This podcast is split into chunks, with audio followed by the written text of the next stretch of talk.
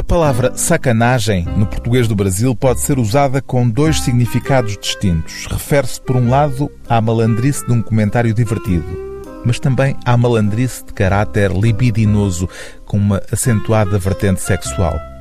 Reunindo estas duas acessões da palavra, pode dizer-se de Reinaldo Moraes que é, no sentido pleno, o escritor da sacanagem. Revelado em Portugal com o romance Pornopopeia, Reinaldo Moraes reúne agora neste novo livro 10 contos libidinosos, escritos para diversas publicações desde 2002. Em todos eles, o trunfo é sexo, embora sem o mais pequeno sinal de triunfalismo. As personagens de Reinaldo Moraes estão condenadas, ironicamente, à decepção.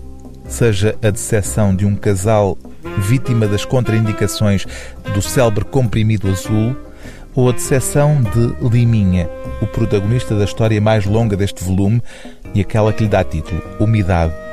Liminha, que depois de ter conquistado a mulher que todos cobiçavam, dá por si preso num casamento sem sexo. A virgindade de Mariana tinha lá suas vantagens, ele tentava acreditar.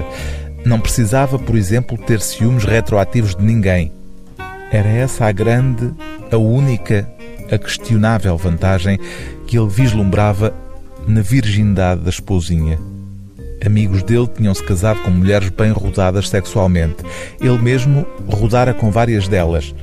Era esquisito ir à festa de um amigo ou conhecido e cumprimentar a patroa do cara, lembrando que a moça tinha pelinhos loiros em volta do cu, ou um bico de seio eternamente voltado para dentro, por exemplo. Isso não aconteceria jamais com Mariana.